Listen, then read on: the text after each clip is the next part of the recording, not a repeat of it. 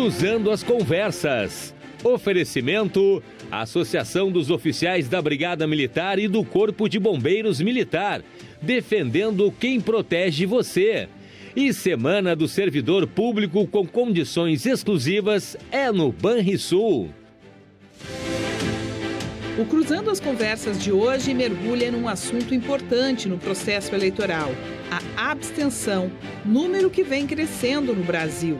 É cada vez maior a quantidade de pessoas que todos os anos deixa de exercer o direito de votar por diversos motivos. No primeiro turno, 20,9% dos brasileiros não foram na votação, o maior índice do eleitorado na história. Como a abstenção pode influenciar o resultado de uma eleição? Ela será ainda maior no segundo turno? Além da acomodação, preguiça, falta de informação e distância do local de votação, será que a polarização e a qualidade dos candidatos nos últimos anos também não influencia essa decisão de ficar em casa no domingo de eleições? No estúdio, nossos convidados trazem suas visões sobre a reta final do processo eleitoral e o momento político no Estado e no país.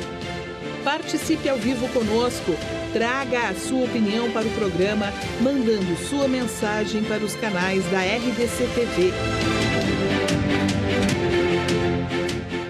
Esse é o assunto do Cruzando as Conversas desta quarta-feira, dia 26 de outubro de 2022, com o jornalista Renato Martins e seus convidados.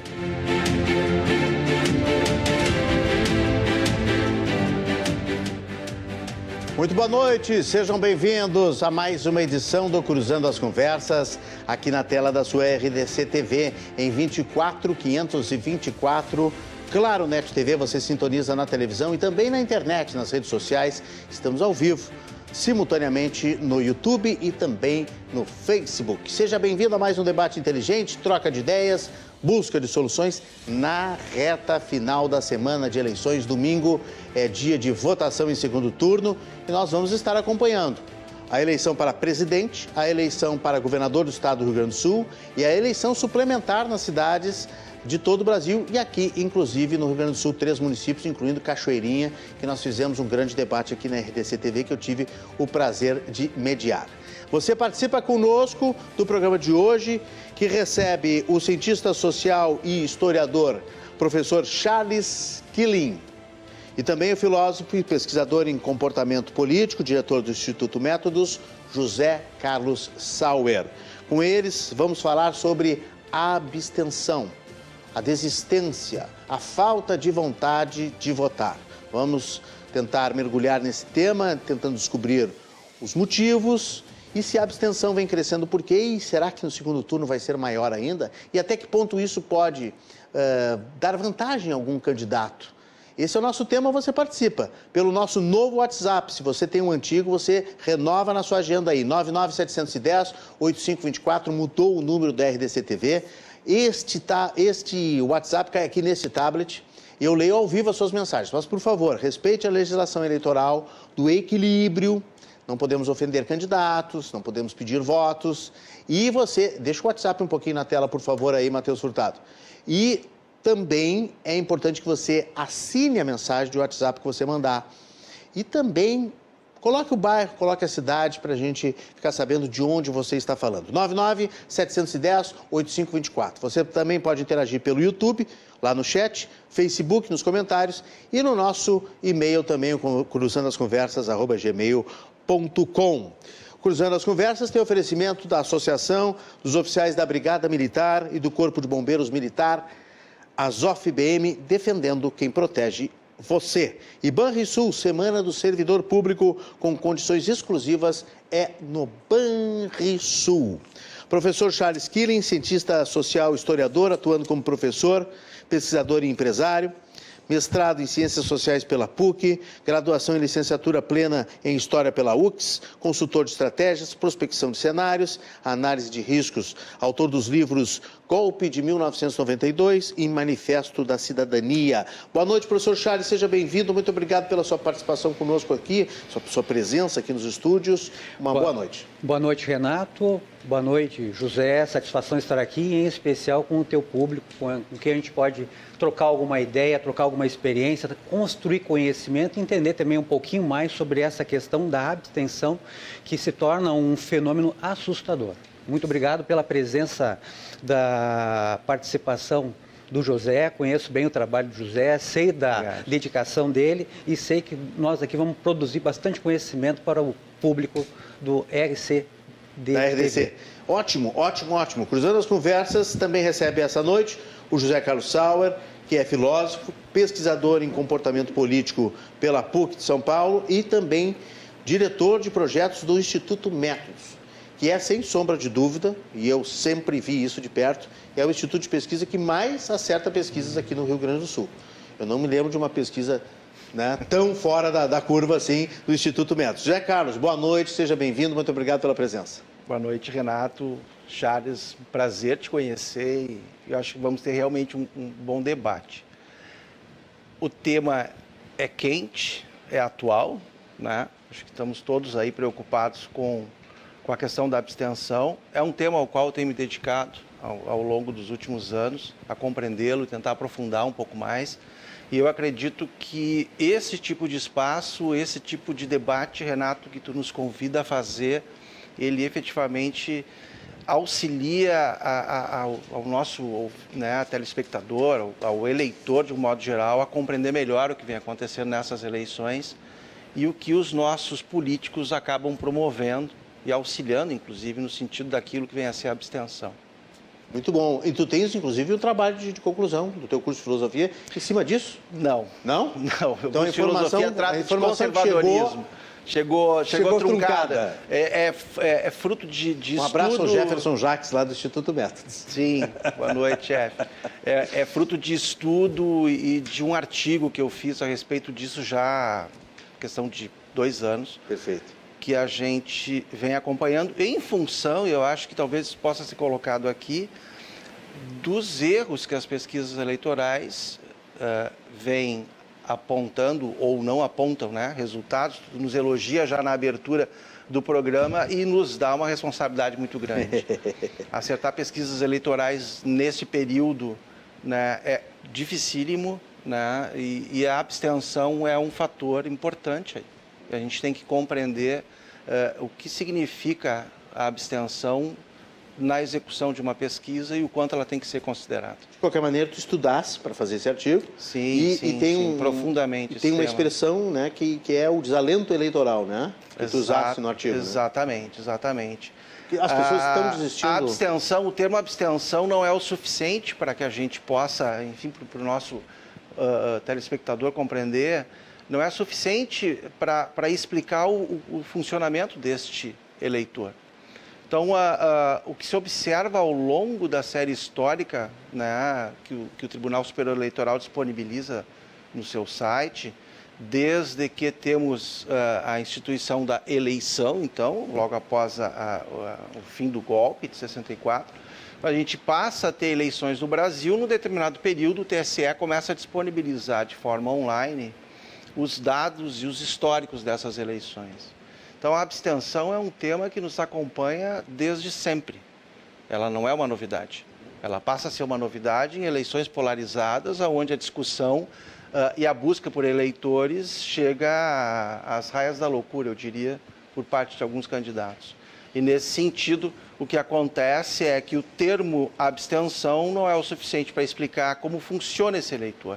Porque o eleitor que vota branco, nulo, também é um eleitor que se retirou do processo eleitoral. Sim, e para claro, isso eu proponho claro. e venho debatendo sobre isso já há dois anos, uh, no sentido de que o desalento eleitoral, esse eleitor está desalentado, está de costas ao processo eleitoral, não participa mais dele, não tem interesse em participar, não tem interesse em debater e, portanto, se retira de uma forma significativa. Ele desiste, mesmo que seja momentaneamente. Pode ser que um dia volte. Mas momentaneamente é, desistiu das eleições. É muito difícil que volte. A minha leitura é essa. Ah, tu achas a, a, que é uma desistência já meio que permanente? Sim, porque o que acontece com, com, com o desalentado é que ele abriu mão do processo eleitoral. Perfeito. Ele não está mais uh, disposto a fazer esse debate. E eu sempre trago um dado importante, né? Logo agora, quando tivemos a pandemia, no, no início de 2020, a gente teve o abono que o governo resolveu então dar aos brasileiros e descobriram que tinham 36 milhões de pessoas sem CPF no Brasil. Hum. Nós temos 36 milhões de pessoas sem CPF no Brasil, também temos 36 milhões de pessoas sem título eleitoral. E é nesse sentido que o desalentado está. Ele não participa do processo e não participa de vários processos, a ponto de não claro. ter documentação necessária sequer para existir juridicamente no país que vivemos. E é sobre esse aspecto que ele tem que ser observado né? porque ele nos apresenta uma série de comportamentos que são importantes para um debate político, que são importantes para a compreensão daqueles que coordenam campanha e mais importante para o trabalho que a gente executa no Instituto Métodos, no momento que tu tem que encarar uma disputa eleitoral, uma campanha eleitoral, e é tido, enfim, é observado como um instituto que aponta resultados corretos. Então, Perfeito. é necessário compreender isso de forma aprofundada. Vamos colocar a primeira notícia na tela aqui para fomentar o nosso debate. As eleições de 2022 teve uma, uma abstenção de 20,9%, o maior percentual desde 1998 percentual histórico, portanto, em 2018 nós tivemos 20,3. São 32 milhões de eleitores que estavam aptos e simplesmente não compareceram às urnas. Ou seja, isso excetua né, alguém que deixa de, de, de, de votar há muito tempo e está com o título de eleitor caçado.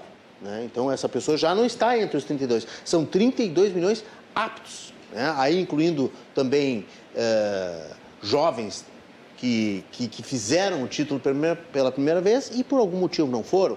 E todas essas pessoas que o José Carlos falou que acabam desistindo. Professor Charles, o senhor acha que tem aí um contingente de pessoas que realmente não está mais ligado na eleição que desistiu praticamente de participar desse processo? Renato, eu vejo dentro de uma perspectiva histórica, dentro de uma perspectiva das ciências sociais, que os equipamentos públicos e, e, os candidatos em geral, eles pararam num certo momento de exercitar a questão de um engajamento com o eleitor. E eu vejo que ao longo do, dos mais de 30 anos nós encontramos um fenômeno de desengajamento que se encaixa também nessa perspectiva de, do desalento. Eu vejo que dentro de um cenário da década de 1980, quando a população se envolveu para a questão da Constituinte, houve toda uma, uma ramificação dos políticos em buscar situações para colocar na Constituição Federal, houve um engajamento nesse momento da população. Nós tivemos a eleição de 1989 com uma abstenção em torno de 9%.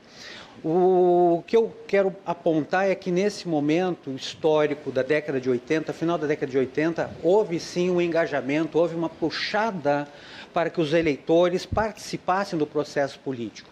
Isso, em certa medida, deu um, um up, deu um gás para que as pessoas entrassem, inclusive, no debate político, no debate eleitoral. Naquela época, nós tínhamos uma dezena de candidatos a presidente da República, mas houve sim um engajamento da população e os temas que estavam sendo tratados naquele momento ah, no debate político tinham correlação, tinham relação com os participantes, ou seja, ele trazia esse engajamento da população e a população se sentia assim uh, engajada, inclusive pela participação no processo decisório, no processo de estruturação da Carta Maior, da, da Constituição Federal. Bom, a partir dali nós começamos a perceber dentro desse processo histórico uh, uma leve, uh, um leve crescimento desse desengajamento. O que, aconteceu, professor? E esse desengajamento a gente percebe que houve um afastamento, em certa medida, dos candidatos que não trabalharam as demandas de determinadas classes sociais, de determinados segmentos sociais, de determinado grupo so social. Uh, e esses grupos começaram a se sentir fora do processo político. Uh, e ainda não houve momento que esses políticos trouxeram algum tema que tivesse correlação com as necessidades desses grupos. As necessidades desses grupos foram atendidas em certa medida na Constituição. E aí nós temos um rompimento. Tá? O político ele não vai mais ao encontro da população porque a Constituição está pronta. Então, o que, que, ele vai fazer agora? A função dele e do corpo que trabalha do marketing político é buscar, sim, a eleição do candidato. Essa eleição ela corre, em certa medida, com temas maiores, mais genéricos. Uh, e, em certa medida, esses temas maiores eles acabam ficando, uh, não atendendo especificidades das populações dos eleitores. Quer queira, quer não, algumas faixas etárias elas ficarão de fora uh, entre aspas, do debate político. Não terão seus interesses, as suas intenções, as suas demandas atendidas ou perseguidas pelos políticos. E obviamente que os políticos eles vão trabalhar sim no maior Uh, número de eleitores. E eu vejo que esse, esse processo uh, de desengajamento ele vai ocorrer em algumas faixas etárias, eh, faixas etárias específicas. Não vai ser algo genérico, geral, não, são em algumas faixas etárias. É, e isso fica bem claro hoje, na, nas eleições de hoje, é, onde a campanha ela começou a centralizar alguma faixa etária, algum grupo em especial para puxar voto mas deixou outros de fora, e esses outros de fora são os que não estão de fato participando ou não estão se sentindo engajados no processo eleitoral. Ah, o que eu percebo é que agora em reta final de eleição, em reta final de campanha, eh, não tem mais tempo para buscar esses eleitores. Ah, agora é, o, é, é, a reta final e esses, esses eleitores que ficaram, em certa medida, desengajados não vão conseguir ser engajados agora. O que, que se percebe? Que os políticos que forem eleitos e os outros que, que, almejarem na próxima eleição, eles precisam começar um trabalho de engajamento antes do processo decisório muito tempo antes. Assim como voltando na década de 80, quando houve todo um trabalho dos políticos anterior à própria eleição da Constituinte, da Assembleia Constituinte, aonde os candidatos iam ao encontro das camadas sociais, da sociedade em geral, apontando: precisamos trabalhar, precisamos construir leis, precisamos construir uma, no... construir uma nova Constituição. Naquele momento, eles se sentiram engajados. E isso é necessário começar uh, novamente. Mas, professor, o senhor fala isso em relação a poder executivo, legislativo, todos? Todos. O candidato político, o político, ele precisa se envolver com ele acabou o eleitor. se distanciando nessa, nesses e últimos anos. E esse é um anos. dos pontos que a gente percebe, desculpe Renato, e esse é um dos pontos que a gente percebe ao longo das eleições, que quando nós entrevistamos, pesquisamos os eleitores, alguns dizem, não, ele só vem em época de eleição aqui. Uhum. Tá? Então, essa é a grita deles. Candidato oportunista. Essa é, essa é a queixa deles. Então, é um processo de desengajamento que leva ao desalento, obviamente, são dois vetores, dois fenômenos que precisam ser trabalhados pelos políticos e pelas campanhas em geral. Agora, eh, eu queria somar alguns ingredientes nessa conversa aqui com vocês, porque eu acho, nós colocamos no texto de abertura aí do programa, que eu acho que tem um componente de uh, preguiça geral, comportamento do brasileiro de, com, de comodidade, de não participar de processo, ainda mais quando vem a palavra política né, que existe uma rejeição na, na, na sociedade. Vocês vão dar a opinião de vocês. Mas eu estou provocando aqui. A comodidade ou a desculpa do local de votação, esqueceu de trocar o local de votação, aí está muito longe da casa, só lembra de trocar o, o local de votação quando está acabando o prazo naquele ano. Aí não consegue, aí tem que pegar três ônibus, tem que pegar o carro, tem que inventar um, um, uma, um certo congestionamento, fica complicado. Uh, também tem, a, a, a, acho que esse desalento né, que o Zé Carlos fala, de, de, de uma decepção com o meio político, né, porque eles não estão dando mais bola para mim. E aí eu somo a, a, eleição desse ano e eu quero ouvir vocês. Esta polarização, esta briga, esta campanha agressiva, um agredindo o outro, um acusando o outro, um desfazendo o outro, e não vendendo, entre aspas, oferecendo seus projetos, seu programa de governo, eh, eh, os dois se preocupando em se acusar, né, em se destruir. Isso também não afasta um tipo de eleitor, José Carlos? Afasta. Afasta. Eu, o professor Charles estava falando e eu acho que a gente tem que colocar nessa sua análise o papel dos partidos. Né? Me parece que a política brasileira ela perdeu né, o protagonismo do partido político. É o, é o partido político que se estabelece no âmbito social, é o partido político que estabelece Sim. diálogo com lideranças né, comunitárias, é o partido que vai abarcar, enfim, o conjunto das políticas que ele defende. Nós temos uma política no Brasil pessoalizada. Acho que a gente primeiro tem que olhar sobre esse aspecto, que acho que é um ponto importante trazer vendemos né, e oferecemos ao mercado, quando realizamos campanha, eu fiz várias campanhas nesse processo eleitoral, uh, um verdadeiro produto. Né? E aí há um, um, um, uma desconexão entre aquilo que esse candidato pensa e fala com aquilo que o eleitor, ao longo da sua trajetória e dos seus sofridos anos, né, vive e sofre. É inegável isso. Né? A gente vê esses equívocos acontecer todo dia. Então, acho que esse é um ponto, assim, o papel do partido para que ele possa, uh, enfim, passar a ter protagonismo. Tu falava, Renato, em preguiça, né? Mas Aí tu eu... fizeste uma expressão, assim, enquanto eu falava, que eu vou segredar aqui para o nosso espectador. Sim. Não acredita nesse, nesse quesito aí? Não, não. Eu, eu entendo que, que o eleitor desalentado é o mesmo que não vai na reunião de condomínio tu não vai, eu não Sim, vou. Sim, mas, mas... É, é o mesmo que não vai na reunião mas, de bairro. Carlos, mas aí é o desconectado, é aquele que não quer participar do processo. Não e tem é aquele simplesmente que é preguiçoso e é acomodado porque não quer sair de casa e votar, ainda mais sendo o domingo, que é um dia de normalmente descanso, de churrasco, não, de uma não, cervejinha. Discordo, discordo. Não tem discordo esse, esse perfil, tu achas? Eu acho que a gente tem que olhar sobre outro aspecto, né? Uh, uh, poderíamos fazer vários cortes, inegavelmente mas uh, e começar a falar aqui do eleitor que não tem o dinheiro para pegar o ônibus para ir também, fazer. Não, estamos aqui em plena campanha com todo mundo sugerindo que Olha então, a polêmica do primeiro coloquem turno. ônibus para todo mundo. Polêmica né? do primeiro turno. Pois é.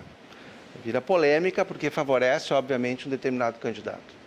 Uh, então, assim, poderíamos olhar pelo aspecto da preguiça. Bom, talvez alguns até a tenham. Mas ele, em algum momento, se tiver um nível de participação, ele vai ter que ajustar essa conta. Vai ter que ir lá pagar os R$ 3,50. Isso dá um trabalho para ele. Vai é. ter que ir até o cartório eleitoral, vai ter que ir lá se justificar, vai ter que recolher, dele, né? vai ter que recolher lá o, a sua multa para poder voltar à ativa. Por isso que eu, que eu coloco num outro espectro, entendeu? Porque assim, a gente olha os dados históricos da abstenção e podemos então falar do desalento. Quando eu falo desalento, eu estou falando do eleitor que vota branco, nulo e o que se abstém. Certo. Mundo junto no mesmo lugar, no mesmo cesto, certo? Na, na eleição de 2018, nós tínhamos números arredondados, 147 milhões de eleitores. Tivemos uma abstenção na casa dos 20,3%. 29 milhões, aí 21 milhões, 30 milhões, que é 29 milhões 939. 29,9, né? Para ser mais exato. Exatamente. Primeiro 30, 30 milhões não participaram. No, na eleição de 2022, nós temos 156 milhões de eleitores, aumentou o número de eleitores. A abstenção está na casa dos 21%. 32 milhões não participaram. E nós podemos pegar essa série histórica, eu não trouxe ela aqui, mas podemos percorrer ela até aonde o TSE nos permite, nós vamos encontrar esses percentuais em números que são significativos. Mas olha que interessante. É, 98 brancos, foi 21,5. Brancos e nulos da eleição de 2018, 7%, 10 milhões. Nesta eleição, 3,5%. A metade. Então há um engajamento, sim, de uma parcela de eleitores. Que desiste, abre mão de anular o voto e faz uma opção. Mas tu observa que a abstenção ela segue relativamente estável. Por quê? Porque a gente tem que levar em consideração que há crescimento do número de eleitores. Pois é. A cada Chegasse eleição. a fazer essa proporção? Eu tenho, eu posso te mandar um artigo para te ler sobre isso. Tem não, porque se toda cresceu essa série histórica. E aumentou para 32, e a gente tá talvez falando, não tenha crescido nominalmente. Nós né? estamos falando de duas eleições no âmbito estadual. Basta irmos para as eleições municipais, nós vamos encontrar em Porto Alegre, na eleição de 2020, 42% de desalento eleitoral. 42%. Quase 50% da população não participou. Então, é, é, aí sim, acho que também é um ponto. Quando falamos em desalento, e eu vou sempre reforçar que estou falando da abstenção, brancos e nulos, a gente está olhando para um número que é o cômputo geral do país. Aonde se dá essa abstenção ou esse desalento em maior proporção? Nas grandes cidades.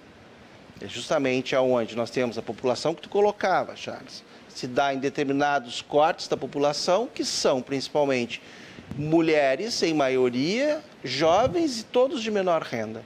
Quando eu falo menor renda, renda até dois salários mínimos familiares. Então, é uma parcela da população significativa em termos de quantidade de eleitores, né? e é aí que se dá a maior uh, uh, uh, desistência, o maior desalento, o maior desapego, seja o nome que quisermos dar aqui, é nessa população. E aonde? Nas grandes capitais do país. Salvador, na eleição passada, Salvador não, desculpa, Rio de Janeiro, chegou a 52%. Então, quando a gente olha pra, sobre esse aspecto, e é isso que eu, que, eu, é, que eu tenho colocado em questão na eleição aqui do Rio Grande do Sul, e que a gente pode chegar lá depois, quando formos falar um pouco mais do Estado, mas era por este motivo que eu alertava durante o primeiro turno a todos aqueles que tive a oportunidade de dar entrevista, conversar e atender como cliente de que a probabilidade é de que o Bolsonaro chegasse muito mais próximo do Lula no primeiro turno. Nenhuma pesquisa previa o número que encontramos. Tínhamos a previsão de eleição no primeiro turno do Lula. E a gente tem o Bolsonaro se aproximando muito. Quando tu olha para o mapa do Brasil, tu vais olhar um contingente enorme de cidades onde o Bolsonaro faz votos que entra Brasil adentro, uma região produtiva do Brasil, certo? Que é o local onde há maior participação. Aqui no estado a gente tem o mesmo fenômeno e temos que olhar para ele com atenção, né? Porque o, o Eduardo Leite, que ingressa no segundo turno por ínfimos 2 mil votos, né? uh, faz votos nas maiores cidades do estado. E diga-se passagem, só em 46 cidades do estado contra 299 cidades onde o Onyx fez votos no primeiro turno. E as cidades onde o Onyx faz voto é a cidade que tem o menor desalento eleitoral do estado. Cidades menores, maior engajamento, maior participação, maior envolvimento no processo político, diferente das grandes capitais. Então, voltando ao início dessa minha fala, eu, eu acho, Charles, que os partidos têm um papel que me parece estar assim, é, perdeu-se esse papel, perdeu-se o protagonismo partidário no sentido de construção de lideranças e de contato com a população, inclusive no sentido de resgatar esse eleitor. Por isso que eu o comparo ao, ao, ao cidadão que não vai à reunião de condomínio. Não, Desculpa se, a, se, ela, se, ela, se ela parece ofensiva, mas não, é isso, é desinteresse mesmo. Não, é, é, uma desconexão Entendeu? do processo de maneira eu geral. Eu sigo pagando eu só, e ok. Eu só não consigo, Zé Carlos, professor Charles, encontrar ainda, entender uma raiz uh, com contexto, um nexo, porque a gente olhando os números fica difícil. Por exemplo, Rondônia foi a campeã de abstenção no, no primeiro turno de 2022, com 24,6%. O estado de Rondônia. Ah, mas é norte, é um povo. Aí vem o preconceito, né? Povo desinformado, pobre. Roraima, do lado praticamente, na mesma região, e com o mesmo preconceito em cima, foi 16%. Foi a menor abstenção do país. 70% da população então, quase mora na capital. Mas né? Bom, isso está explicando geograficamente uma, uma regra. O, T, o, TSE não divulgou isso, Zé Carlos. TSE divulgou que quem mais se abstém no Brasil são eleitores do Sudeste e Centro-Oeste, homens, eleitores com ensino fundamental, eleitores no exterior, que é, que é esperável, eleitores acima de 75 e abaixo de 18, que eu citei antes, e cidades pequenas e médias, até 200 mil habitantes. Justamente diz o contrário, que quem tem mais comparecimento às eleições são os eleitores em cidade grande, eleitores com ensino superior, as mulheres, comparecem mais que os homens, vejam só, segundo o TSE, uhum. eleitores nas regiões sul e nordeste e também as, as, as, as eleitores em cidades. Ah, concorda contigo aqui nesse ponto. Eleitores em cidades muito grandes, mais de 200 mil, e muito pequenas, até 5 mil. Vejam só, eu não consigo entender o, o nexo entre tudo isso. É, e eu não sei se daqui a pouco há, daqui a pouco é aleatório. Enfim, professor Charles, como Bom, é que a abstenção pode influenciar aí, talvez, o segundo turno? Bom, vamos fazer mais uma vez pois essa não. atenção. Pois eu queria falar um pouquinho do segundo turno. Na trajetória da história, né? É, desde 89, 1989, nós tivemos um, um processo de crescimento das abstenções no Brasil. E é nesse ponto que eu bato de novo na questão do desengajamento. Né? Mas esse crescimento ele vai parar em certa medida e vai até ter um, um recuo na eleição de 2002. Na eleição de 2002 nós tivemos um recuo da, das abstenções, ou seja, mostrou para nós que houve um processo de reengajamento de novo dos eleitores. Bom, se nós olharmos naquele momento o que, que estava acontecendo, nós vamos perceber mais uma vez que os partidos eles voltaram a se encontrar em certa medida com suas bases, eles buscaram no novamente os eleitores. Uh, isso em 2002. Aqui no Rio Grande do Sul nós tivemos também uma redução da, da abstenção aqui no estado. Uh, em 2002 nós tivemos uma abstenção de 13,18%, enquanto na eleição de 1998 a abstenção ficou em quase 15%, então houve uma redução. No Brasil, uh, em 98, a abstenção estava em 21,5%. 21%. Uhum. Em 2002, ela caiu para 17,7%. No, na eleição seguinte, em 2006, aqui no estado houve mais uma vez um aumento, ela começou a crescer de novo a abstenção. Em compensação, a nível nacional, ela diminuiu a abstenção. E mais uma vez mostra, em 2006, que houve um processo de buscar as bases eleitorais, de buscar o eleitor e trabalhar as suas necessidades. Mas isso, mais uma vez, houve esse rompimento em alguma medida, a gente sabe, entrou os temas de corrupção, uma série de situações aí, isso foi desalentando uhum. o eleitor, uhum. não tem como tirar essa questão da corrupção, o eleitor fica assim... Uh... Em si mesmado, né? Fica desconfiado. Desconfia, porque ele não sabe como as coisas estão acontecendo, o político, em certa medida, o candidato, ele se afasta, sim, para buscar um trabalho mais amplo, mais, mais genérico. E nós tivemos, a partir do ano de 2010, então, um crescimento gradativo do processo uh, de abstenção. Chegando, claro, em 2022, com uma abstenção praticamente de 21%. Tá? Uh, pessoas que não quiseram sair de casa para votar ou não quiseram ir até a urna para votar. Tá? Uh, alguma coisa está acontecendo nesse cenário. E o que, que eu projeto, o que, que eu vejo agora para o segundo turno? Não é nenhuma ideia de pessimismo, não é nada disso, mas atendendo os números ao longo dos processos históricos, o segundo turno provavelmente vai ter um número maior de abstenção. E como eu estava falando lá no início da nossa conversa, do nosso diálogo, é, nós estamos em reta final, nós temos uma faixa etária que não foi atendida, que não foi ouvida, que não foi trabalhada, e, ele, e vai crescer esse número agora no segundo turno. Quando a gente fala da, do engajamento, que o José trouxe bem, trouxe a questão das mulheres, e quando a gente pega a faixa etária das mulheres, em especial dos 50 aos 65 anos, foram as que mais participaram, as que mais se engajaram no processo eleitoral. E algumas explicações surgem nisso aí. Geralmente, chefes de família, geralmente tem que correr atrás da máquina, trazer comida, atender as necessidades de alguma vulnerabilidade alimentar. Elas precisam se envolver mais para atender as demandas domésticas, as demandas da família, as demandas daqueles que estão à sua volta. É Obviamente que dentro dessa faixa etária também tem os homens e inclui-se nisso também da faixa etária dos 50 aos 65 anos, vamos fazer uma conta redonda, houve sim um maior número de engajamento. Quando a gente pega uh, os jovens de 20 a 30 anos, esses aí praticamente se ausentaram das eleições.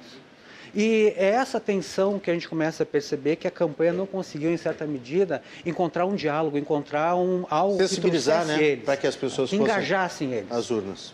É, e esse, essa é a preocupação do segundo turno, né? A gente até tem uma notícia aí que os dois candidatos, Lula e Bolsonaro, estão focando né, na guerra contra a abstenção. A própria propaganda eleitoral, a gente está notando que eles estão se direcionando muito para aquele público que não votou, ou que não quer votar, ou que pode não votar. Então, eles estão tentando caçar esses votos, né? Que é, é o. Faltam aí, a contagem regressiva está nos dando aí quatro dias, é isso? Hoje é quarta-feira, né?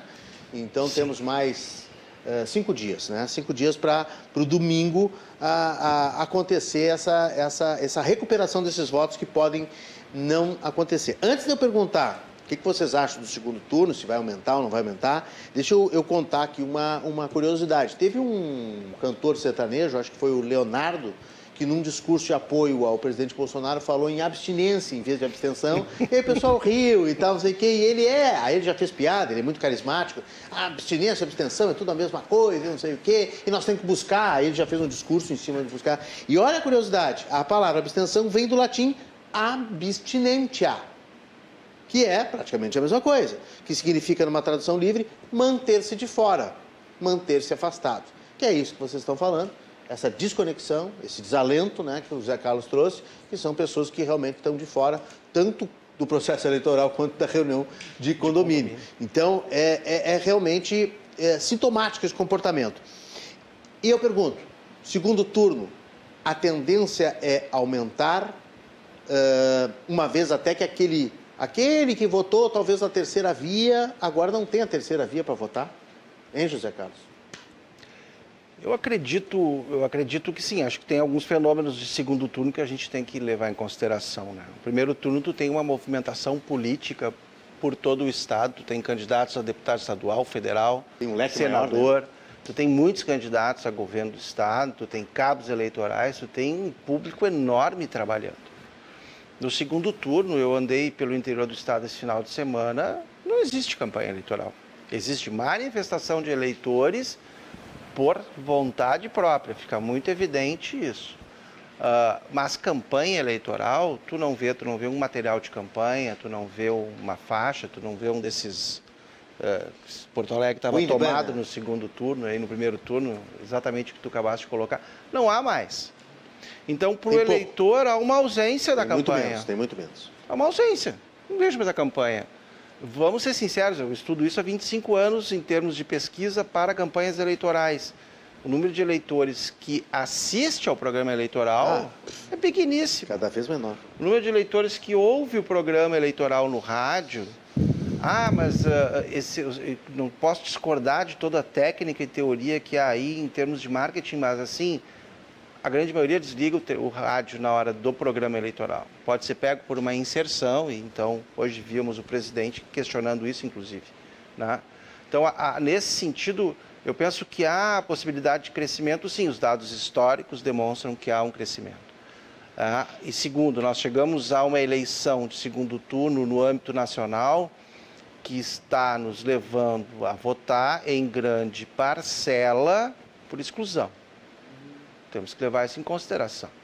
Né? Aqui no Rio Grande do Sul isso é evidente. Né? No âmbito nacional, há uma parcela dos, eleito, dos eleitores que, bom, vou ter que votar no candidato A ou B porque eu detesto A ou detesto B. Então, é um processo de exclusão não é um processo de escolha. Entende, Renato? Uhum, Conseguiste claro, captar? Claro, claro, claro. Eu claro. vou excluir o pior. Sim, é. Mas é... não que a minha opção seja pelo melhor. Claro. Ele é tão ruim quanto. Exatamente. E aí, e, e, e, lá nesse, e aqui, né? Nesse sentido, lá e aqui. Presidente aqui, e aqui, governador. aqui é dramático até. É. Nesse sentido, é, é, é, isso que, que aumenta o desalento, que aumenta a abstenção. Por quê? Porque, tia, qual a motivação que eu tenho, efetivamente, né? E, e, esse processo ele se dá e, e tende a aumentar as democracias no mundo Charles, tem esse fenômeno. Não é um fenômeno exclusivamente brasileiro. Né? As eleições na Itália recentemente chegaram a casa dos 32, se não estou enganado, 35% de, de abstenção ou desalento eleitoral. Então, assim, é, é, não há participação. E isso que nós vivemos uma democracia que o voto é obrigatório. Retire a obrigatoriedade do voto Vamos ver quem efetivamente tem interesse em participar do processo político brasileiro. É o que o Eduardo, nosso espectador, está manifestando através do WhatsApp aqui. Né? Boa noite. Se a democracia existe mesmo, por que somos obrigados a votar? Ninguém aguenta mais essa pressão por um posicionamento político forçado. Ou seja, pelo nosso WhatsApp você participa aí, mas vamos ter que marcar um outro debate sobre o voto obrigatório. Né? Por que, que o voto é obrigatório e se nos países em que o voto não é obrigatório funciona o, o, processo eleitoral, enfim, é legítimo, quais são os resultados. Mas é praticamente outro, outro debate, né? Mas obrigado, Eduardo, pela tua participação. Ele complementa aqui dizendo que as pessoas não querem mais votar por causa de pressão do voto e posicionamento conflitos nos relacionamentos, brigas constantes entre as pessoas e descrença nos políticos. O Eduardo traz um outro campo aqui, que é o campo dos conflitos familiares, né? porque é cobrada uma posição política. Né? Eu tive um caso na minha família de um jovem abaixo de 18 anos que, muito feliz, fez o título eleitoral e o pai pressionou tanto ele que na hora ele não quis ir. Como não era obrigatório, ele, a frase dele foi a seguinte: quando eu fizer 18 é obrigatório, eu vou. Talvez é o que o Eduardo está identificando aqui, né? O, o, conflito dentro da família. O que, que o senhor acha, professor Charles? Veja bem, uh, eu acho importante a gente trazer de novo essa questão da abstenção e aproveitar depois a questão dos votos brancos e nulos também, né, José? A questão da abstenção, e quando a gente olha para essa faixa etária dos 20, vamos botar dos 20 aos 30 anos aí, que foi o maior número, é, o eleitor nessa faixa etária que está desengajado, está desalentado, é, representa um outro fenômeno também que nós precisamos ter uma atenção e uma atenção muito especial. Em geral, esses eleitores eles estão em, fazendo algum curso, alguma universidade, ou deveriam pelo menos. Se eles não estão indo votar e daqui a pouco não estão indo para a justiça eleitoral para fazer a sua justificativa porque não compareceu, esse eleitor ele não está estudando. E isso é um problema social que nós precisamos ter atenção, porque para fazer matrícula, rematrícula no ensino superior, você precisa mostrar a quitação eleitoral. Quer dizer, a cada ano, a cada momento que ele fizer a, a validação da sua matrícula, rematrícula, ele tem que apresentar.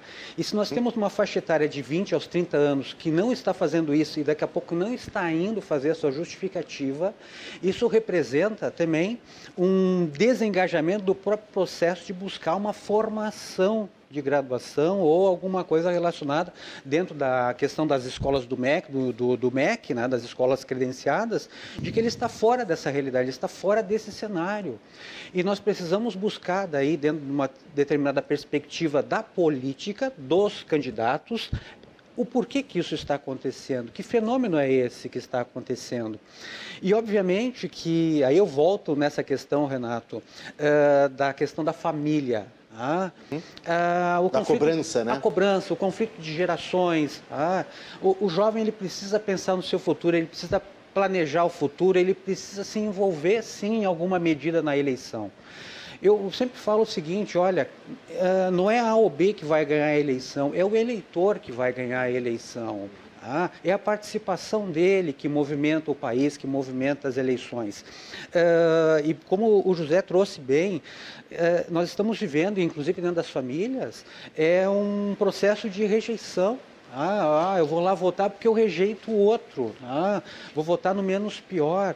É, isso demonstra mais uma vez que ele não está olhando para o seu futuro, para o futuro da sua família, o futuro dos seus filhos e assim por diante. Há um, esse conflito de gerações é, que traz esse processo de desengajamento, ele acaba repercutindo em outras questões sociais que vão se impactar nas demandas políticas, nas demandas sociais. Nós estamos é, dentro do cenário cenário nacional com um vácuo na questão da formação no país, na questão do, da educação, enfim, do profissionalismo. Nós estamos com um vácuo. A pandemia trouxe uma situação que, claro, prejudicou, Uh, mas os números estão demonstrando que essa faixa etária que praticamente se ausentou da eleição, ela não está preocupada, inclusive, boa parte desses eleitores parece que não estão preocupados, inclusive, com essa questão de buscar um conhecimento, de buscar uma profissão no ensino superior. Até porque, como eu disse, uh, a própria lei coloca, é necessário para matrícula e rematrícula apresentar a quitação eleitoral. Isso. Não tem como a pessoa se inscrever, fazer o vestibular, tá aí Não, o vestibular. como eu disse, com o tempo acaba trancando a vida, né? Tem problemas de, de declaração de renda, CPF, né? Tem, tranca tudo. E nessa questão em especial do Só que eu acho, desculpa, um parênteses, eu acho que a multa é muito baixa. R$ 3,51 é muito um valor muito ínfimo pra- aí a pessoa, aí vem o, o preguiçoso lá que eu que eu tô que eu tô defendendo José Carlos que eu acho que existe que diz assim é Peraí, minha carne está assando aqui no, no- no fogo. Se eu for lá, vai queimar. A cerveja está gelada. 13,51. Depois eu acerto isso com eles. Eu acho que existe essa figura. Pode não ser predominante, ok? Mas existe essa figura. Porque tem uma outra coisa também. Desculpa, mas eu estou misturando um pouco os assuntos aqui. E é importante depois vocês organizarem isso. Brancos e nulos é uma manifestação diferente. Porque o cara foi até lá. Foi até a urna, né? Então ele tem um posicionamento político. Pode Ou ser um não. pode, pode ser um policial. Ou não, nem que seja anarquista, sei lá, ele quer bagunçar o coreto, ele quer manifestar alguma coisa. Senão ele não ia, José Carlos. Ele precisa estar em dia com a Justiça Eleitoral para apresentar é, a não, documentação bem, na rematrícula. Claro, claro, aí é os 3,51 e a, e a multa que está batendo na cabeça dele. Ah. Mas eu acho que numa, ma- numa uma certa, se tu pudesse fazer lá no Instituto Métodos uma pesquisa com quem votou branco, votou Mas nulo, eu fiz. por que que votou, o Fiz. que que eles responderam? Ele vota. Ele, por que, que ele vai Só porque, participar? só, só porque em ele maioria, precisa estar em dia? Em maioria, porque ele. Quer protestar. Não, Não, não, ele cumpre o papel que Ah, ele só tem que cumprir formal então junto à. Justiça Eleitoral. Estou enganado. Então eu, eu acho... Acho que o nosso, o nosso telespectador O aqui, me- que acabou de falar da esbuteado do obrigação do voto, eu vou te dar dados que vão cair mais do que esbuteado do bolso, depois a gente junta Depois tudo nós que vamos precisar que juntar tudo e- aqui. Deixa eu só dizer uma coisa. Historicamente, o Rio Grande do Sul, Santa Catarina e Paraná têm a menor abstenção. 19,34 no primeiro turno aqui. Não compareceram. É isso, vocês concordam? Os, os gaúchos, catarinenses e paranaenses são mais cumpridores desse papel e é a região é considerada como um reduto aqui neste, nesta eleição do candidato Bolsonaro, que deu ao presidente a sua vitória mais expressiva, né, de 54 a 36 na, na eleição passada. Vocês acham que isso pode beneficiar de alguma maneira o candidato Jair Bolsonaro? Vocês acham que a abstenção vai ser menor também no segundo turno da, aqui na região sul? José Carlos, professor, quem fala? Olha, eu vejo Esse comportamento do- da região que sul. eu vejo que vai aumentar a abstenção pela perspectiva histórica já dos números. Isso no Brasil como todo, né? Como, como um todo. E no estado do Rio Grande do Sul, Santa Catarina e Paraná, nós assistimos sempre nas eleições a essa bipolaridade. Nós estamos muito habituados aqui a essa questão bipolar. Ah, é candidato A e candidato B. Não, não tem uma terceira via. Ah, é, por mais que os números mostrem para nós, as pesquisas sempre mostraram, inclusive em algumas pesquisas, inclusive a reversão de um candidato estava lá em terceira posição e daqui a pouco ele aparece para o segundo turno. Ah, o estado do Rio Grande do Sul, enfim, os estados do Sul, eles têm essa peculiaridade. São mais, digamos assim, engajados dentro dessa perspectiva de definir, bom, esse é o meu candidato, não interessa se ele mudar de partido, eu vou junto com ele, eu, eu sou do candidato, eu não sou do partido. tá? É uma perspectiva diferente de outros estados. Aqui no Sul, em especial, como eu estava falando na- lá logo no início da questão dos jovens, das mulheres, as mulheres elas se sentem inclusive muito mais comprometidas com o candidato que elas decidiram e perseguem e trabalham junto com esse candidato do que os jovens que se afastaram dentro desse processo. E voltando só nessa questão dos três reais de multa, Não ah, esqueça os 51. Renato, ah, 3 e é 51. óbvio que ah, uma perspectiva que a gente tem na questão social são as pessoas que têm menos condições é que, em geral, ficam ah, em dívida com a justiça eleitoral e isso daqui a pouco pode impactar na questão da, da- de concurso público, Claro, uhum. imposto de renda. Então, acho por isso que esse valor é baixo, tá? dentro dessa perspectiva de olhar para essa realidade. Sim, de favorecer a regularização, né, também, Exatamente. né? É, o- tu, tu achas também, José Carlos, que vai aumentar no segundo, no segundo turno a abstenção? No Brasil todo? Sim. Inegavelmente. E o, recor e o recorte aqui no Rio Grande do Sul? Na, na região sul também? A região sul, é, eu acho que a gente tem que falar de qual Brasil nós estamos falando. Eu sou contra a multa, tá? Inclusive sou contra o voto obrigatório. Deixa eu acabar com essa bobagem. Então, e é assumir, outro, deixar de ser uma democracia de calça curta e assumir vida adulta. Certo? Queremos ser uma democracia pujante e vigente, libera o voto. Vota quem quer. Primeiro passo. É, eu acho que a gente tem que parar para pensar assim, de que Brasil falamos. Certo? O Charles não está errado quando coloca dessa preocupação da evolução social. Só que a gente tem uma população que não evolui. Eu estive pela segunda vez no Tocantins, acompanhando e executando uma campanha eleitoral a governador na eleição de 2018 ao Senado. Tive em Roraima, atendendo uma campanha ao governo do Estado. Tive em Manaus, atendendo uma campanha ao governo do Estado. É para este Brasil que a gente tem que começar a olhar e tentar entender o seguinte: tem um estado como Tocantins, tem 139 municípios, só 30 tem delegacia. Certo? um hospital para o estado todo. Então, assim, aonde tu tem 20% de, de eleitores que são uh, uh, analfabetos, ou analfabetos funcionais, 20%. Aqui no Rio Grande do Sul é 2%. Lá tu tá na casa, dependendo da região que tu tá, é maior até. Onde tu tem 60% da população com a cada dois salários mínimos de renda. É dessa população que a gente está falando. É essa população que se abstém discordo dos dados do TSE, não souberam fazer a leitura dos dados deles. O corte nos 70 anos de idade, a abstenção vai à casa dos 60%. Tirou a obrigatoriedade, não voto mais. Não é que agora, qual o motivo de uma pessoa mais não, velha? Mas, não voto mais porque acabou a obrigatoriedade. E a, e a obrigatoriedade mas... antes dos 16 anos, como não existe, também ela é maior. Mas, José Carlos, só um pouquinho. Vamos olhar para 18 técnica. a 70. Se o, dezo... se o 16, 18 tirou o título e não foi, conta como abstenção, certo? Sim. Porque foi emitido o título né, e, e, era esperado mas não voto, há obrigatoriedade correto? do voto. Hã? Não há obrigatoriedade do voto. Não, não há obrigatoriedade, mas não. ele vai registrar um ponto de abstenção. Então, assim, esse jovem lá da minha família, se não ia votar, ele não deveria ter tirado o título. Concorda comigo? Não. Tec... Não, tecnicamente, porque senão conta como estatística de abstenção. Só estou perguntando pela estatística da abstenção. Mas então, pelo, ah, pelo olhar. Mas, mas, então tu olha dentro do site do TSE o corte de 16 a 18 e, e desconsidera esse Tudo número. bem, tudo bem. Mas é que conta ponto como abstenção se ele tirou o título. Ok. O idoso, depois dos 70, se não quer mais, ele precisa cancelar o título. A minha mãe cancelou. Depois dos 70, ela não quis mais, desconectou, desalento total. Ela foi lá e cancelou. É então ela não contribui, pelo menos ela foi. É obrigatório o cancelamento? Não sei. Não sei. Acho que não. Não, acho que não. Mas vai continuar com. Se o título dela ficar parado lá todo tempo, vai vir uhum. 351, 351, 351, né? Todos os anos, e ela vai regularizar ou não. Enfim, no caso dela, não regularizou porque ela foi cancelar. Ela foi cidadã nesse momento, ó, não quero participar mais Sim. desse processo. Então não contou com a abstenção. Então é isso que talvez a leitura do, do, do, do, do TSE, que tu diz que está tá incorreta, enfim, eles estão lendo os idosos que estão com, com o título em casa ativo e não foram por diversos motivos.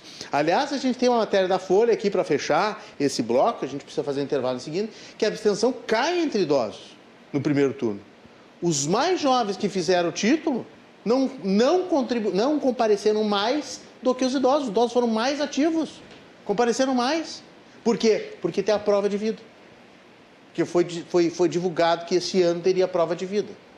Né? Teria a, a ferramenta de, de, de, provar a vida para o INSS, de aposentados e pensionistas, através do voto. Mais uma manipulação do processo Bom, é, aí, pois é, nós podemos entrar nessa É ônibus né? de graça, é prova de vida podemos e eu vou, por isso a obrigatoriedade, né? Porque eu vou conduzindo Mas essa massa de graça de eleitores, ou se tira né? o ônibus também prejudica o candidato? Ônibus de graça favorece o candidato e se tira o ônibus também prejudica o candidato? Tem duas Bom, leituras, então né? que a regra seja clara é. do início ao Desde fim. Desde o início do... Não é? Desde do início, início ao fim e em todas as eleições. Não, tá certo, tá certo. E não fique a, a, a, pela vontade de um determinado prefeito, não, eu boto o ônibus, outro não bota. Claro, claro. É, nós vamos fazer um rápido intervalo, nós vamos continuar, tem manifestações de, de, é, de espectadores aqui nossos, tem outros assuntos aqui, tem outros recortes. A gente vai continuar com o Charles Killing, cientista social e historiador, e José Carlos Sauer, que é diretor do, da Instituto, do Instituto Métodos, filósofo, pesquisador em comportamento político, aqui no nosso Cruzando as Conversas. Eu espero vocês, o intervalo é rápido, hein? a gente já volta.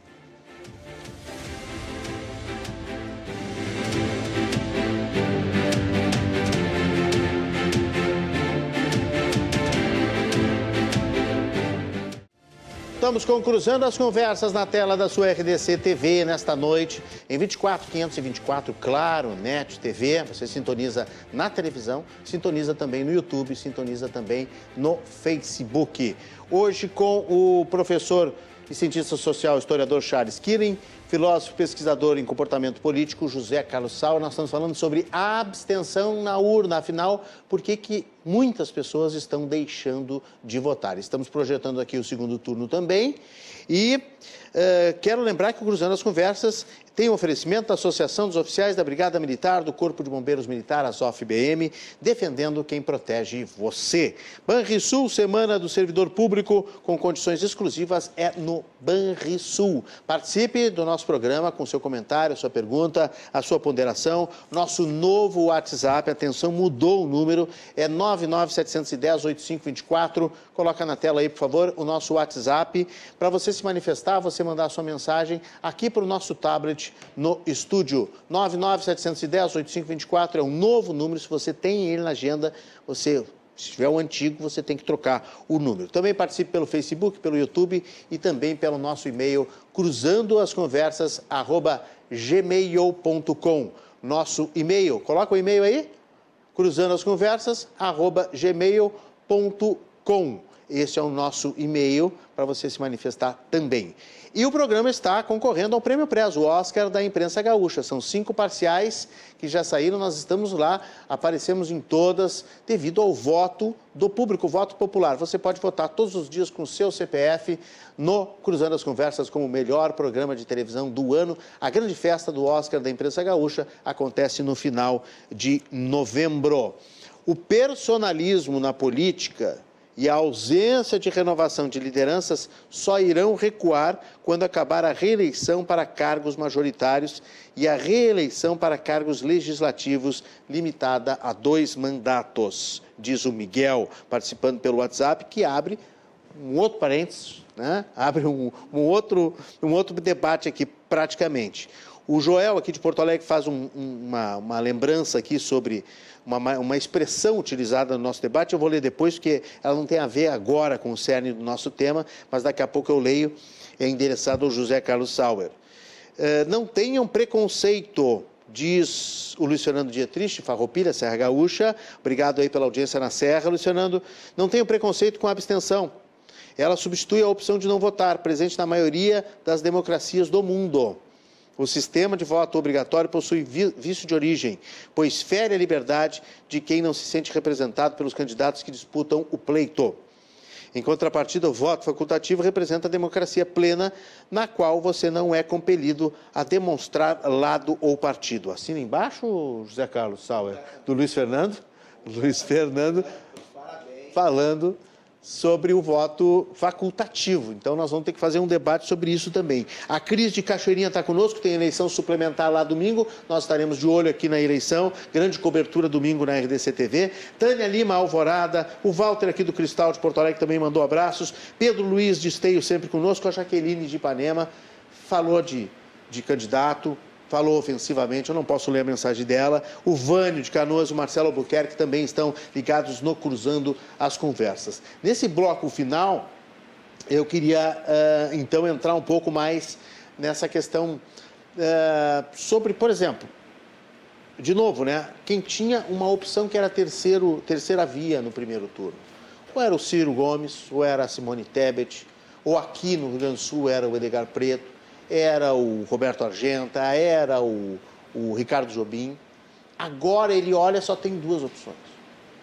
E ele, necessariamente, ele não vai junto com as lideranças desses partidos que estão manifestando apoio, né? Não dá para transferir tudo, né, professor? Concordo. Então é um voto que se torna abstenção, não é? Concordo. E a, o que eu percebo assim, e isso é notório, o primeiro turno ele tinha um certo padrão no linguajar, na maneira de um debater com o outro, de estabelecer as pautas de negociação, as pautas políticas. Era um momento mais equilibrado nos diálogos e nas manifestações. É, e aí nós tínhamos um eleitorado, os eleitores, que compartilham e participam dessa perspectiva de um tom equilibrado no debate, um tom equilibrado no diálogo, nas manifestações. No segundo turno, nós percebemos já uma acidez no processo de discurso, nas narrativas, os ataques e assim por diante. E esses eleitores que eram dos outros candidatos, que votaram, seja na Simone, no Ciro, enfim, é, esses eleitores que tinham esse viés, eu percebo e acho que eles não vão aderir ou A ou B agora no segundo turno. Não digo na sua maioria, mas uma boa parte. Claro. Em decorrência dessa acidez que começou a acontecer, seja aqui no debate do Estado, nas eleições aqui do Estado, seja na, a nível nacional, então, bom, nem se fala.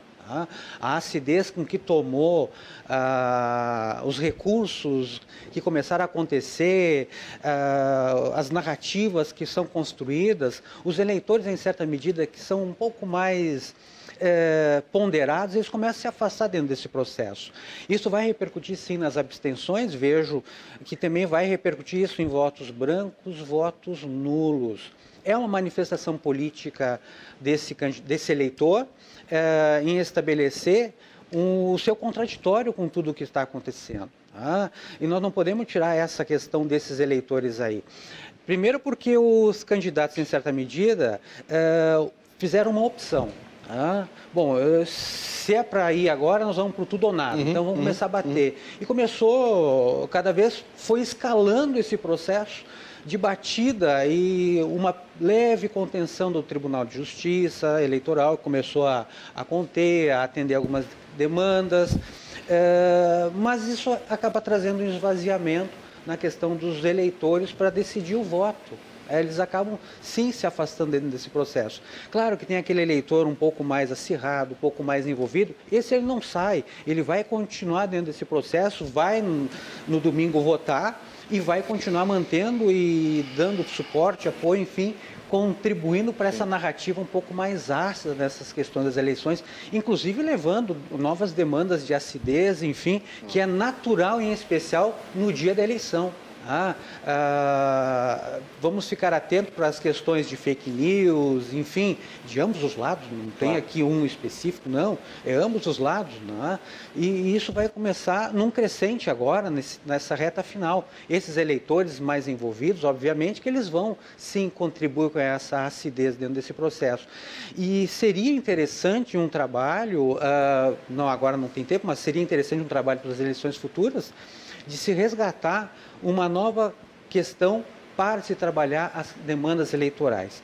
Para buscar, sim, esses eleitores que querem um, um debate um pouco mais conceitual, que atenda às demandas, que busque uma diplomacia política no debate, que busque, não que não venha a acontecer alguma acidez, mas que busque sim uma certa civilidade no debate, civilidade nos encontros. Nós tivemos um primeiro debate hum, a nível nacional, eh, onde os candidatos não podiam se aproximar. Quando houve uma aproximação, bom, o, o mediador. Ah, é óbvio que a população estava lá também numa expectativa, o eleitor estava numa expectativa que poderia acontecer alguma coisa ali. Tá? Não estou uhum. aqui levantando nenhuma situação é, conspiratória, mas o eleitor estava preocupado com isso, alguns eleitores, uhum. ah, de acontecer alguma coisa. E isso precisa ser acalmado para as próximas eleições, inclusive os eleitores que têm essa questão mais ácida, de ambos os lados, precisam ser trabalhados também para que se chegue num processo de eleição e não se repita nas eleições passadas na história do Brasil, Brasil República Companhia Limitada, onde nós temos um processo em que a violência acaba descambando e prejudicando a lisura do processo eleitoral.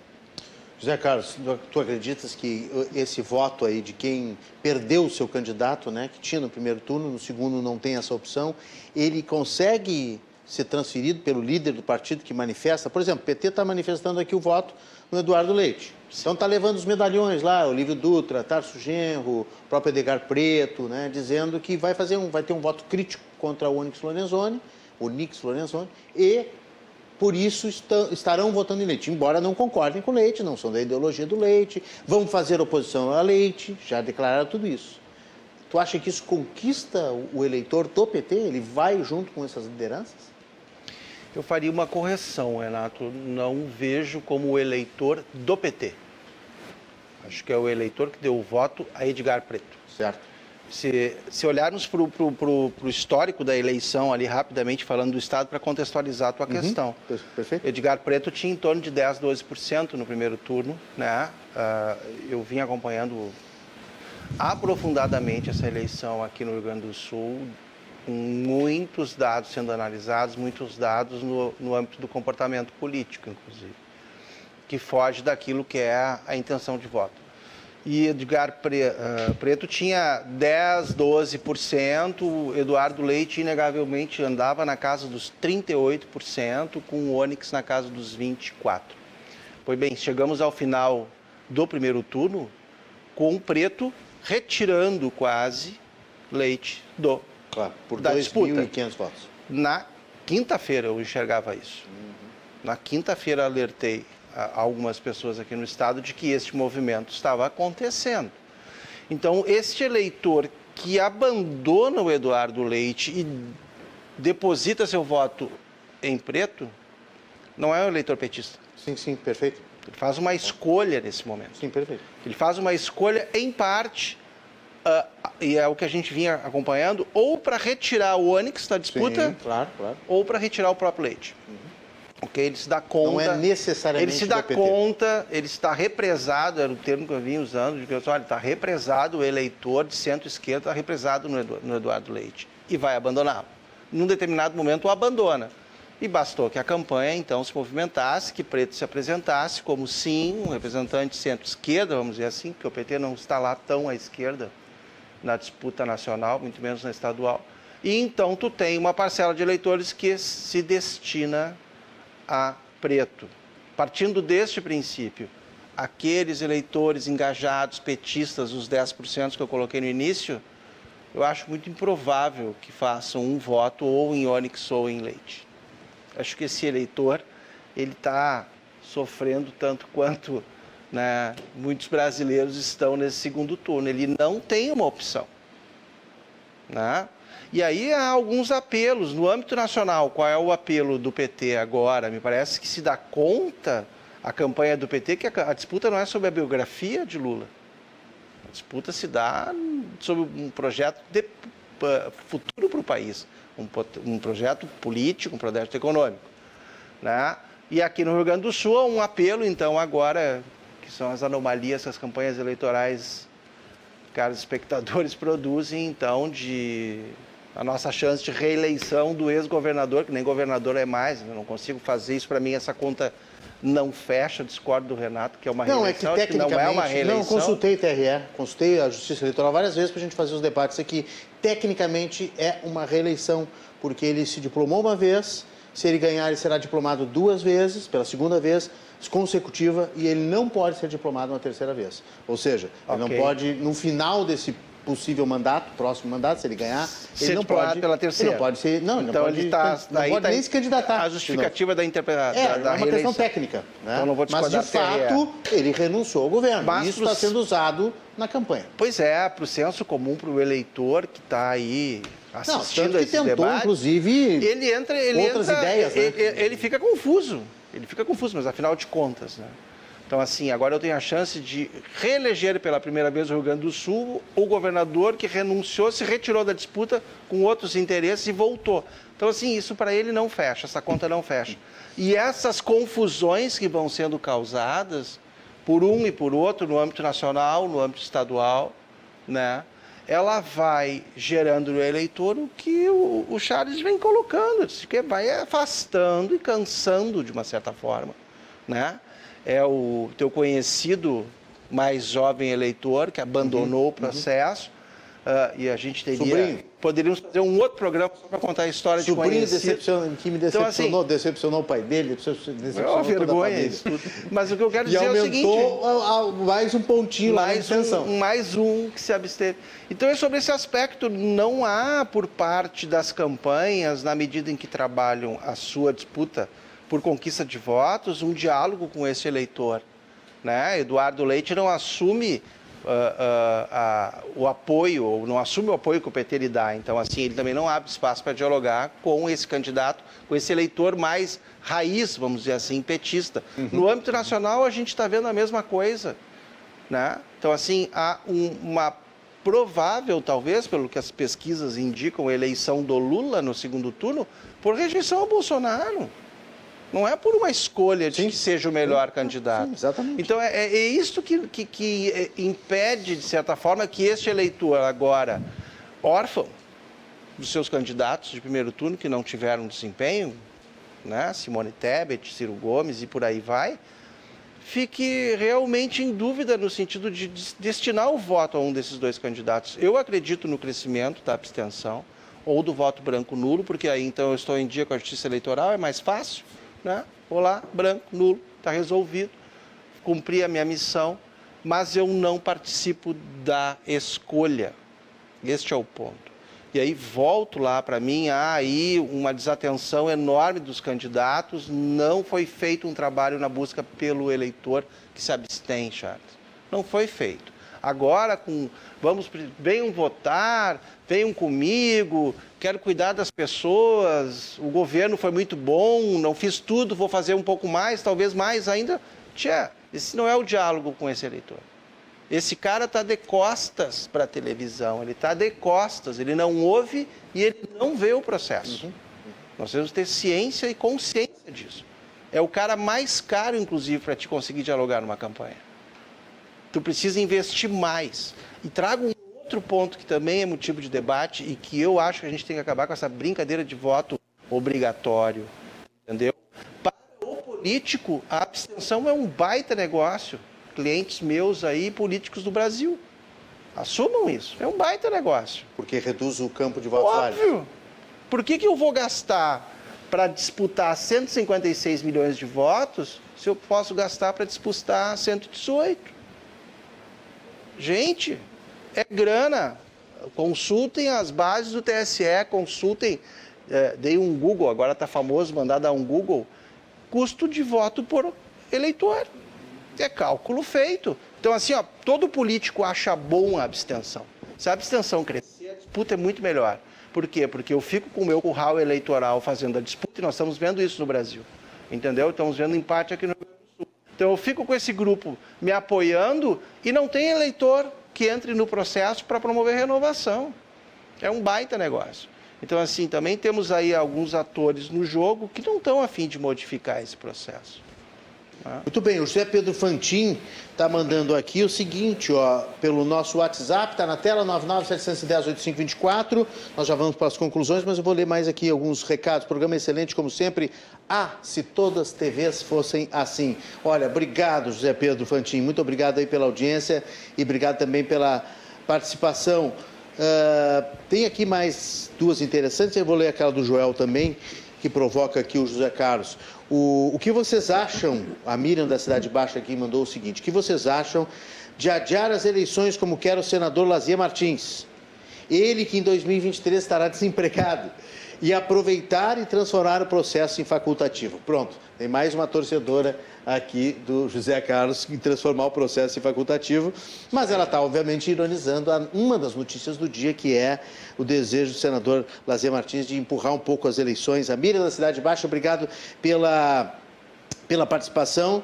É inexequível, né, o desejo do, do, do senador nesse momento, né? Eu sei que tem aí a questão da polêmica das inserções e tal, tem que ser investigado isso, mas a essa altura dos acontecimentos, como é que vai tecnicamente adiar uma, uma eleição? Não, é impossível, é inviável e a justiça ela vai seguir com as eleições como tem que fazer, independente do número de abstenção, de voto branco e voto nulo. Inclusive existe uma confusão nessa questão, né, de achar que quanto mais voto nulo se faz, ah, pode chegar ao ponto de se anular a eleição. Sim, sim, não, não, isso é confusão. folclore, não é bem assim que as coisas funcionam. Elas entram sempre na contagem dos votos válidos, como estava dizendo antes, uhum. Renato. É... O que importa são, é o campo dos votos válidos, né? Exatamente. Se é 20%, 30%, 40%, não interessa. É voto válido. Votou em alguém que estava lá candidato. Acho que o, o eu dar um. Meu amigo Lazier Martins conheço. Mas o Lazier, pelo Colega, seu, comunicador, pelo gente, seu o Lazier, gente muito querida, já esteve aqui no programa, mas é, infelizmente essa, essa ideia. Admiro o Lazier, eu gosto muito dele pessoalmente, eu acho que é um cara com muitas qualidades, mas ele teve uma resposta nas urnas. Eu acho que a resposta dele, Lazier, se estiver me ouvindo, ela está diante desse tipo de posicionamento. Isso é oportunismo. Isso não é outra coisa além disso. É, tá? e um pouco também. Eu quero mídia, dele... eu quero espaço. Não tem capacidade de leitura do, da disputa, da situação que o Brasil está vivendo, é. o que está em questão nessa, nessa eleição. É. Então, que tem menos. que resolver logo também, menos, inclusive, né? né? É, quem vota branco e nulo, na segunda-feira em diante, que não reclame. A Ângela. Concordo. Interessante, né? Interessante. É, é, é, é mais ou menos o seguinte. Eu estava pensando aqui na proposta do Zé Carlos, nós vamos discutir, vou chamar o Zé Carlos para discutir o voto obrigatório, voto uh, facultativo, nós vamos, podemos até repetir essa mesa com o professor Charles aqui mais adiante, mas eu estava pensando o seguinte, vamos fazer uma vaquinha para um, um risoto. Aí das 20 pessoas, ah, nós estamos com problema de dinheiro, tá, então só 5 pagam. As outras 15 não podem reclamar do risoto se o risoto tá bom, se o risoto tá ruim, se o risoto... Né? Você tem que ficar bem quietinhos e comer, né? Então, então eu, eu fico em dúvida do processo eleitoral totalmente democrático e facultativo. Qual é o universo que realmente vai às urnas? Mas eu acho Pode que... ser 10%, pode ser 15%. Eu não sou fã dos Estados Unidos, mas olha para uma das mais, democracias mais antigas da... É. é, do Ocidente. Mas eles escorregam também em algumas okay, escolhas, né? Mas, mas, vamos lá. Não é um sistema perfeito. Eu sei, eu sei, eu sei disso, eu sei disso.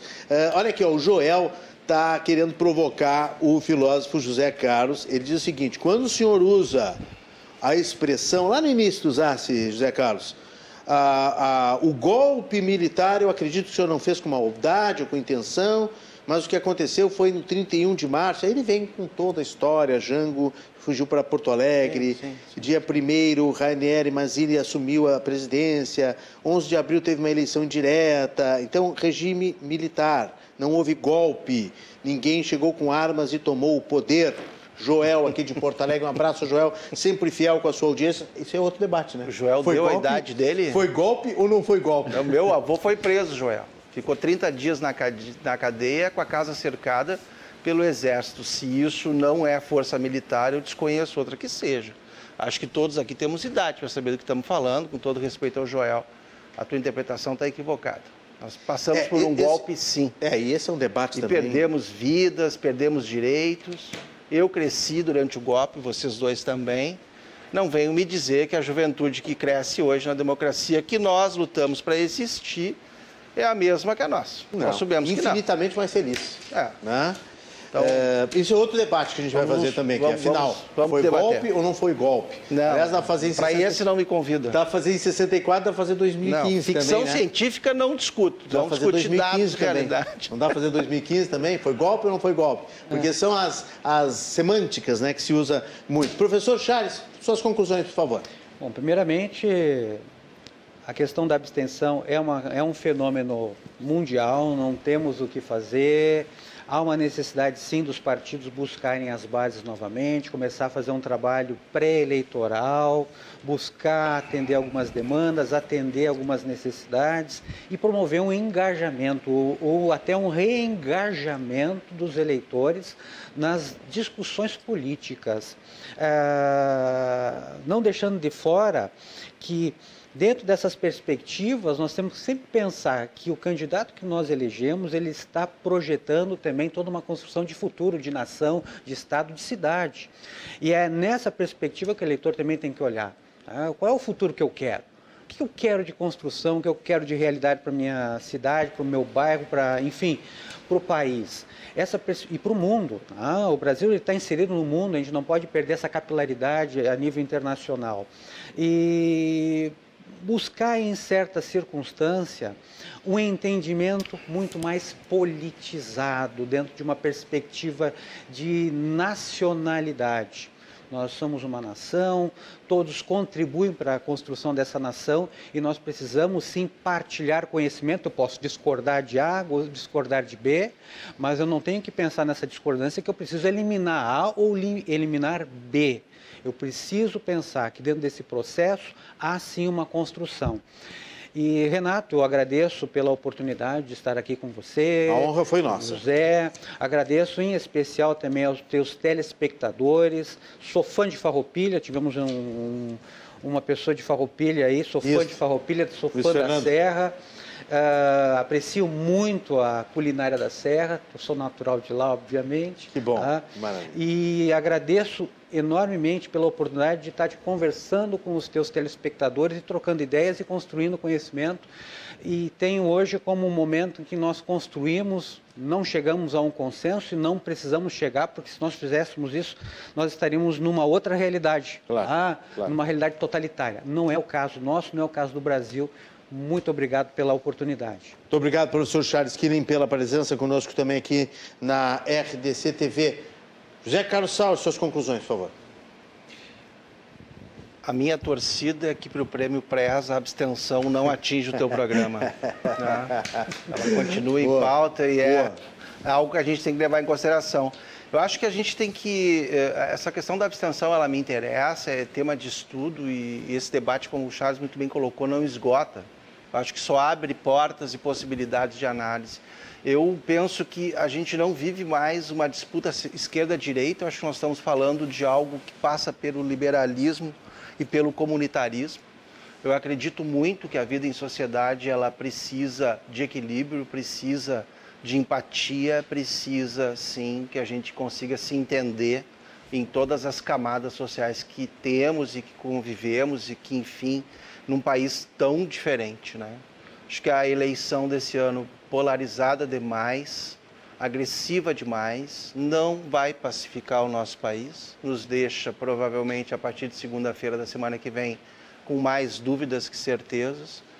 E não, não discordo do Charles e me associo a ti na medida que a gente efetivamente tem que procurar reconstruir essas bases. Penso que os partidos políticos têm um papel fundamental, do qual eles têm, inclusive, uh, também, de certa forma, se abstido, têm se retirado desse processo, deveriam ocupar muito mais. Né? E deixar de ter eleições tão personalizadas, ligadas a figuras né? e a históricos de determinados candidatos. Acho que o Brasil é muito maior do que isso, merece mais. A oportunidade, Renata. É... Rio Grande do Sul também, né? O Rio Grande do Sul também, inegavelmente. A oportunidade, só posso te agradecer. Nós é que agradecemos. Longa data aqui debatendo política contigo. Já passamos por alguns perrengues é juntos, verdade. né? Charles, um prazer. E aos nossos uh, uh, telespectadores, muito obrigado pelo carinho e pela atenção. Muito obrigado, José Carlos Sauer, filósofo, pesquisador em comportamento político, professor Charles Kirin, cientista social e historiador, foram os nossos convidados do Cruzando as Conversas de hoje. A gente faz um rápido intervalo, na volta, notícias boas para encerrar o programa Informações finais do Cruzando as Conversas de hoje. Eu espero vocês.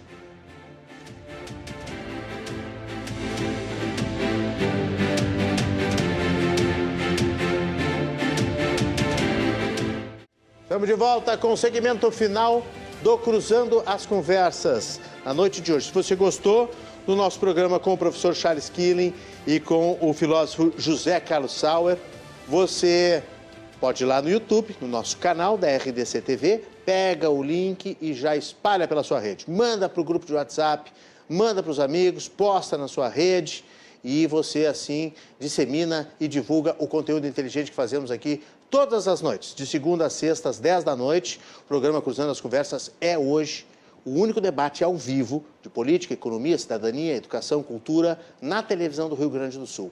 Nesta faixa horária é o único programa. Já tivemos no passado vários programas esse ano, esse, eh, nesse tempo agora que estamos vivendo, infelizmente, nesses últimos anos, é o, o único programa. Não é nenhum mérito nosso. Né? Estamos fazendo aqui debates inteligentes busca de soluções, mas estamos, infelizmente, com uma proposta única na televisão do Rio Grande do Sul e é por isso que estamos lá no Prêmio Press. Né, o prêmiopress.com.br, que é o Oscar da imprensa gaúcha.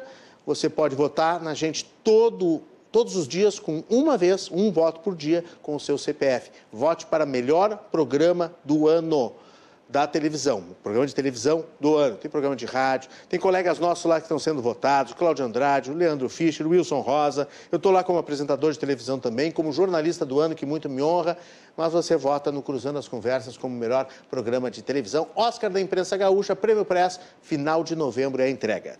O Cruzando as Conversas tem oferecimento da Associação dos Oficiais da Brigada Militar e do Corpo de Bombeiros Militar, a ZOF-BM, defendendo quem protege você. Banrisul, Semana do Servidor Público com condições exclusivas, é no Banrisul. Notícia boa, vamos, vamos para a primeira notícia boa na tela aí para a gente encerrar o programa sempre em alto astral. Tá na no site da RDC TV que Passo Fundo terá uma usina solar fotovoltaica para atender serviços de saúde. Olha que bacana isso. É a energia limpa, né? a energia uh, do que vem do sol, para poder atender, fomentar, poder abastecer todos os serviços de saúde da cidade de Passo Fundo. Tem mais detalhes lá no site da RDC TV, você não pode perder. Vamos para a segunda notícia. Hoje, notícia boa em dose dupla. O Brasil está gerando, gerou, né, 278 mil empregos formais. Olha que maravilha! 278 mil empregos formais na última pesquisa do CAGED. É, por quê? Porque a economia está aos poucos aí, né? Obviamente se recuperando, né? E obviamente é, com notícias boas, e a gente sempre gosta de dar essas notícias boas. São 278.085 postos de trabalho em setembro, é a medição, resultado de quase 2 milhões de admissões e 1 milhão e 600 mil desligamentos de empregos com carteira assinada. No acumulado do ano, o saldo é de 2 milhões 147.600 novos trabalhadores no mercado formal. Os dados do Ministério do Trabalho e da Previdência, que uh, foram divulgados hoje, segundo o novo CAGED, que é, são as estatísticas mensais do emprego formal. Duas notícias boas. Dose dupla aí para você fechar essa noite com muita alegria, com muita inspiração. Aniversários do Rodrigo Rocha, que está fazendo hoje aniversário, Rodrigo Rocha, que eu não registrei ontem, colega jornalista, e amanhã, 27, olha, Paulo Ricardo Vencete, nosso espectador aqui, grande cantor, grande intérprete, está fazendo aniversário amanhã. A Jacina, dona Jacira querida, dona Jacira Andrade, também uma amiga do Cruzando as Conversas, uma grande espectadora, mãe de um grande amigo meu, jornalista José Alberto Andrade, está fazendo aniversário amanhã. Cineasta Henrique de Freitas Lima já esteve aqui no programa conosco na confraria Ana Reis. O Everton Martins não é meu parente, mas vai um abraço para ele. O Carlos Pi, Janice Slater, a Adriana Araújo, JC Fetterman, Fetterman o João Norton, a Flávia Matzenbacher, a Fernanda Piatelli, o Douglas Araújo, a Rochelle Teles e a minha amiga querida Juliana Firstanol. A Juliana Firstanol, ela é uma das, das diretoras da Kia São Motors, que aliás está fazendo aniversário também, 29 anos a Kia São Motors, essa grande empresa do Rio Grande do Sul. E eu mando um abração para Juliana, que está fazendo aniversário junto com a empresa, que felicidade. Amanhã, quinta-feira, ainda na reta final antes das eleições, nós municipalizamos o debate e vamos receber dois vereadores, claro, obviamente que estão em campanha também, né? Tira o GC ali, Ana Santos, se puder, para o pessoal olhar com mais calma. Aí, maravilha, grande Ana Santos, a nossa diretora de imagens. Porto Alegre, o segundo turno. Como é que se comporta o eleitor aqui de Porto Alegre? Como é que está a campanha na capital gaúcha? Os vereadores estão integrados de que forma? E também, obviamente, os argumentos de cada vereador que nós vamos receber amanhã para os candidatos no segundo turno no governo do Estado. Moisés Barbosa, vereador pelo PSDB, presidente do partido em Porto Alegre, obviamente vai falar ah, da campanha de Eduardo Leite Leite e Fernanda Bart, que é minha colega jornalista e vereadora de Porto Alegre, vai estar também trazendo aqui as suas razões para apoiar Onix Lorenzoni. Vai ser um grande debate amanhã aqui no Cruzando as Conversas. Sorte, saúde, sucesso sempre e até amanhã às 10 horas da noite aqui na RDC TV. Eu espero vocês.